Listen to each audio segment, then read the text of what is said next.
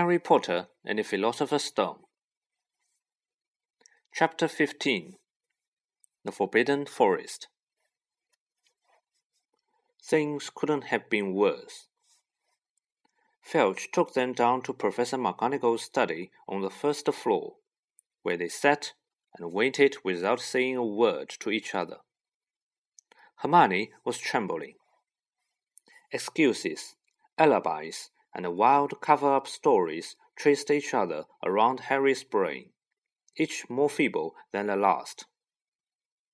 He couldn't see how they were going to get out of trouble this time.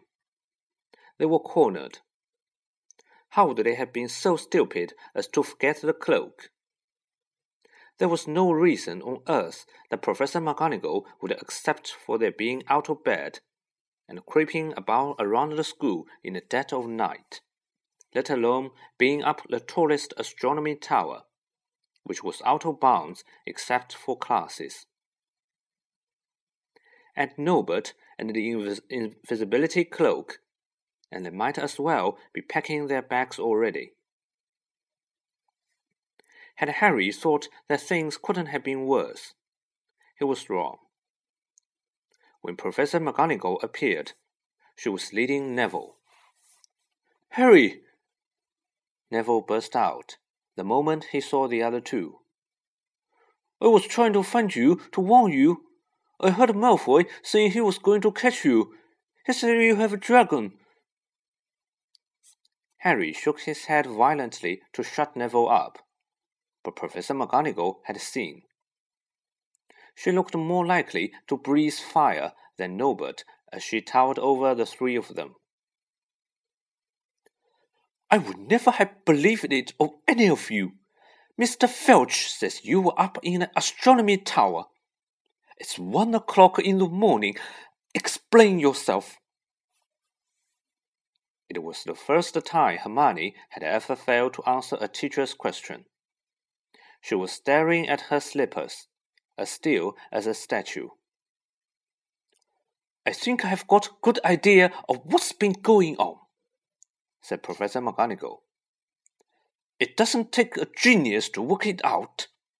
You fed Draco Malfoy some cock and bull story about a dragon trying to get him out of bed and into trouble. I've already caught him I suppose you think it's funny that Longbottom here heard the story and believed it too. Harry caught Neville's eye and tried to tell him without words that this wasn't true, because Neville was looking stunned and hurt. Poor blundering Neville. Harry knew what it must have cost him to try and find him in the dark, to warn them. I'm disgusted, said Professor McGonagall. Four students out of bed in one night. I've never heard such a thing before. You, Miss Granger, I thought you had more sense. As for you, Mr. Potter, I thought Gryffindor meant more to you than this. All three of you will receive detentions. Yes, you too, Mr. Longbottom. Nothing gives you the right to walk around the school at night especially these days, it's very dangerous. And 50 points will be taken from Gryffindor. 50? Harry gasped. They would lose the lead, the lead he had won in the last Quidditch match. 50 points each, said Professor McGonagall, breathing heavily through her long, pointed nose. Professor, please, you can't.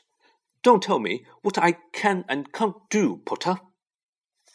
Now get back to bed, all of you. I've never been more ashamed of Gryffindor students. A hundred fifty points lost. That put Gryffindor in the last place. In one night, they had ruined any chance of Gryffindor had had for the House Cup. Harry felt as though the bottom had dropped out of his stomach. How could they ever make up for this? Harry didn't sleep all night. He could hear Neville sobbing into his pillow for what seemed like hours. Harry couldn't drink of anything to say to comfort him. He knew Neville, like himself, was dreading the dawn. What would happen when the rest of Gryffindor found out what they had done? At first, Gryffindors passing the giant hourglasses that recorded the house points the next day thought there would be a mistake. How could they suddenly have a hundred and fifty points fewer than yesterday? And then the story started to spread. Harry Potter, the famous Harry Potter, their hero of two Quidditch matches, had lost then all those points. Him and a couple of other stupid first years. From being one of the most popular and admired people at the school, Harry was certainly the most hated. Even Ravenclaws and Hufflepuffs turned on him, because everyone had been longing to see Slytherin lose the House Cup. Everywhere Harry went, people pointed and didn't trouble to lower their voices as they insulted him.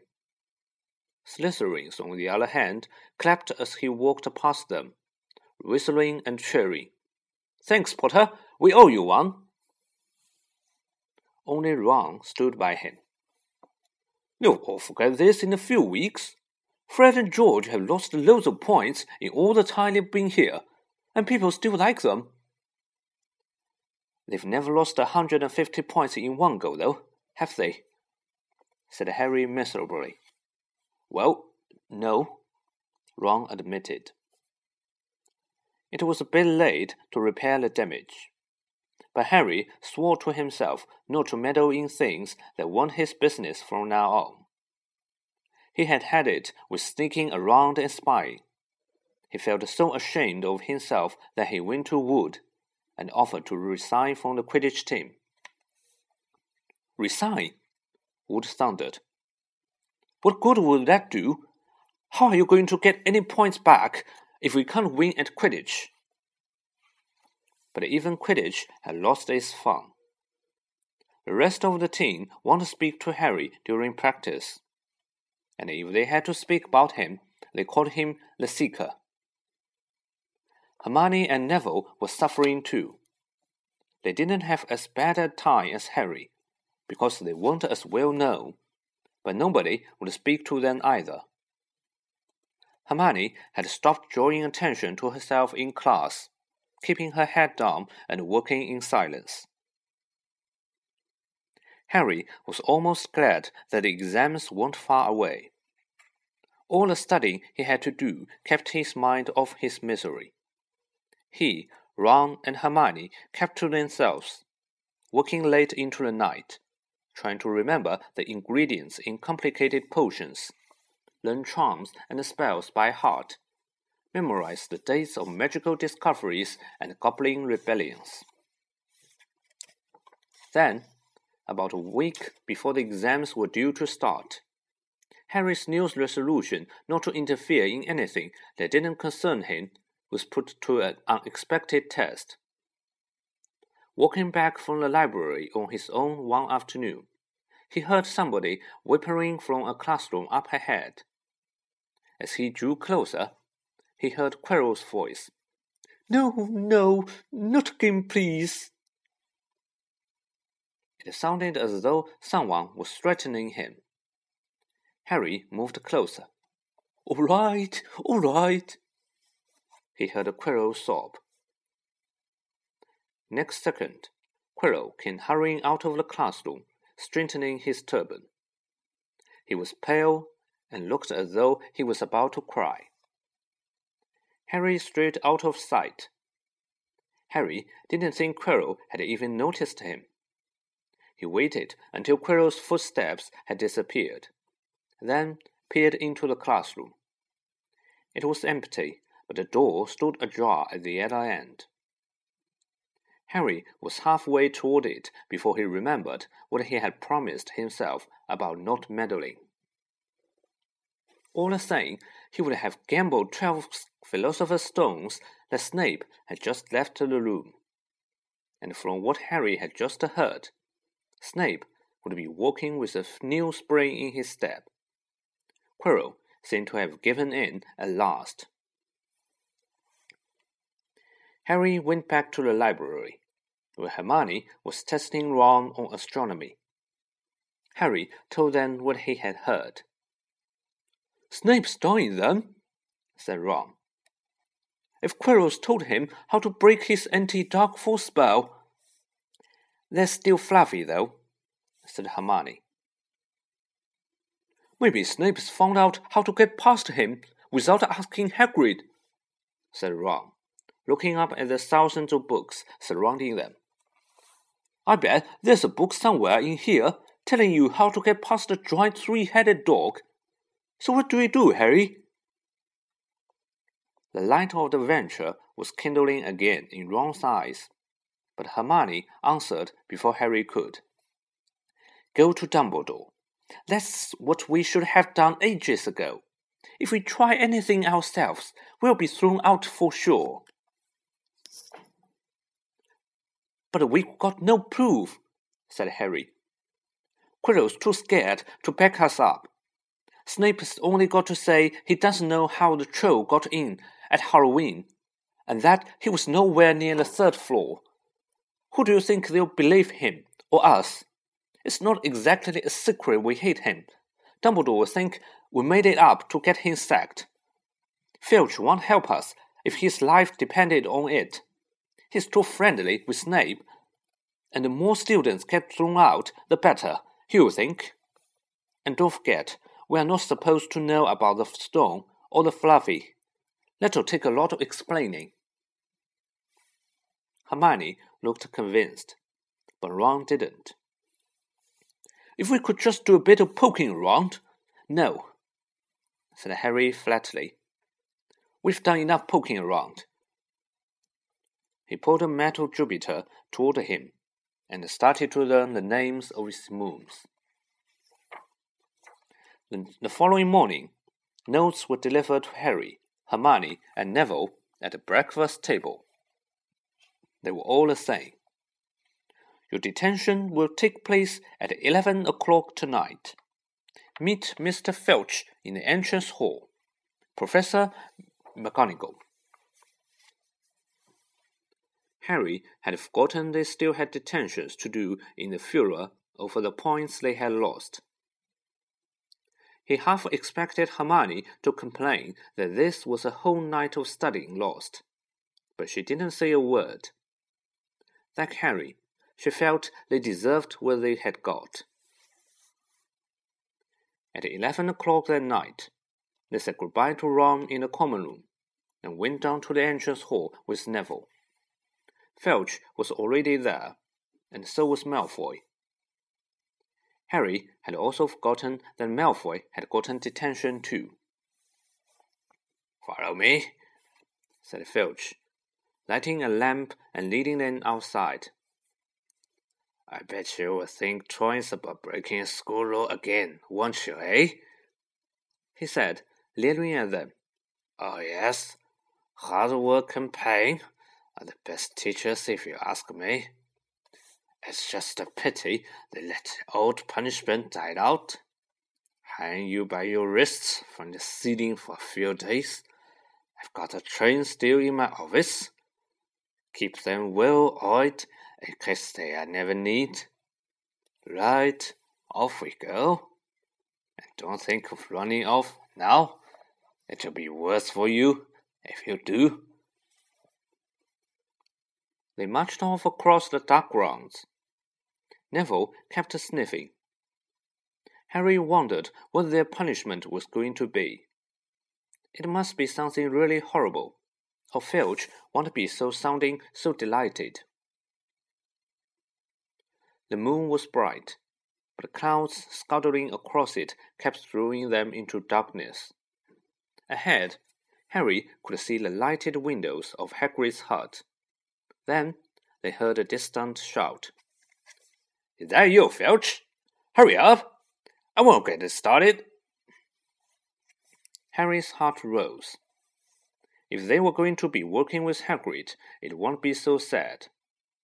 His relief must have showed in his face, because Filch said, I suppose you think you'll be enjoying yourself with that oath? Well, think again, boy. It's into the forest. You're going? And I'm much mistaken if you all come out in one piece. At this, Neville let out a little moan, and Malfoy stopped dead in his tracks. The forest, he repeated, and he didn't sound quite as cool as usual. We can't go in here at night. There's all sorts of things in there. Werewolves, I heard. Neville clutched the sleeves of Harry's robe and made a choking noise. That's your problem, isn't it? said Filch, his voice cracking with glee. Should have thought of them werewolves before you got in trouble, shouldn't you? Hagrid came striding toward them out of the dark, Fang at his heel. He was carrying his large crossbow, and a quiver of arrows hung over his shoulder. About time, he said. I've been waiting for half an hour already. All right, Harry. Hermione. I shouldn't be too friendly to them, Hagrid, said Filch coldly. They are here to be punished, after all. That's why you're late, is it? said Hagrid, frowning at Filch. Been lecturing then, eh? It's not your place to do that. You've done your bit. I'll take over from here. I'll be back at dawn, said Filch. For what's left of them? He added nastily, and he turned and started back toward the castle, his lamp bobbing away in the darkness. Malfoy now turned to Hagrid. I'm not going in that forest, he said, and Harry was pleased to hear the note of panic in his voice. Yeah, if you want to stay at Hogwarts, said Hagrid fiercely. You've done wrong, and now you've got to pay for it. But this is servant stuff. It's not for students to do. I thought we'd be copying lines or something. If my father knew I was doing this, he would. Tell you, that's how it is at Hogwarts, Hagrid growled. Copying lines? What's good that to anyone? You'll do something useful, or you'll get out. If you think your father would rather you were expelled, then get back off to the castle and pack. Come on. Malfoy didn't move. He looked at Hagrid furiously, but then dropped his gaze. Right then, said Hagrid. Now listen carefully, cause it's dangerous what we're going to do tonight and I don't want no one taking risks. Follow me over here a moment. He led them to the very edge of the forest. Holding his lamp up high, he pointed down a narrow, winding earth track that disappeared into the thick black trees. A little breeze lifted their hair as they looked into the forest. Look here, said Hagrid. The stuff shining on the ground? Slippery stuff? That's unicorn blood. There's a unicorn in here. Been hurt badly by summit. This is the second time in a week. I found one there last Wednesday. We're going to try and find the poor thing. We may not have to put it out of its misery. And what if whatever hurt the unicorn finds us first? said Malfoy, unable to keep the fear out of his voice. There's nothing that lives in forest that'll, that'll you, hurt you, if it was me or Fang, said Hagrid. And keep it to the past. Right, now, we're gonna split into two parties and follow the trail in different directions. There's blood all over the place. It must have been staggering around since last night at least. I want Fang, said Malfoy quickly looking at Fang's long teeth. All right, but I warn you, he's a coward, said Hagrid. So May, Harry, and Hermione will go one way and Draco, Neville, and Fang will go to the other. Now, if any of us finds a unicorn, we'll send up green sparks, right? Get your wands out and practice now. That's it. And if anyone gets in trouble, send up red sparks and we'll come and find you. So, be careful. Let's go. The forest was black and silent. A little way into it, they reached a fork in the earth's path, and Harry, Hermione, and Hagrid took the left path, while Malfoy, Neville, and Fang took the right. They walked in silence, their eyes on the ground. Every now and then, a ray of moonlight through the branches above lit a spot of silver blue blood on the fallen leaves. Harry saw that Hagrid looked very worried. Could a werewolf killing unicorns? Harry asked. Not fast enough, said Hagrid. It's not easy to catch a unicorn. They're powerful magic creatures. I never knew one to be heard before. They walked past a mossy tree stump. Harry could hear running water. There must be a stream somewhere close by. There were still spots of unicorn blood here and there along the winding path. You're right, Hermione, Hagrid whispered. Don't worry. You can't go far if it's badly hurt. And then we'll be able to get behind that tree. Hagrid seized Harry and Hermione and hoisted them off the path behind a towering oak. He pulled out an arrow and fitted it into his crossbow, raising it, ready to fire. Three of them listened. Something was slithering over dead leaves nearby. It sounded like a cloak trailing along the ground. Hagrid was squinting up the dark path, but after a few seconds, the sound faded away. I knew it, he murmured. There's someone in here there shouldn't be. A werewolf? Harry suggested. There wasn't no werewolf, and there wasn't no unicorn either, said Hagrid grimly. Right, follow me. But careful now. They walked more slowly, ears straining for the faintest sound. Suddenly, in the clearing ahead, something definitely moved. Who's that? Hagrid called. Show yourself. I'm on.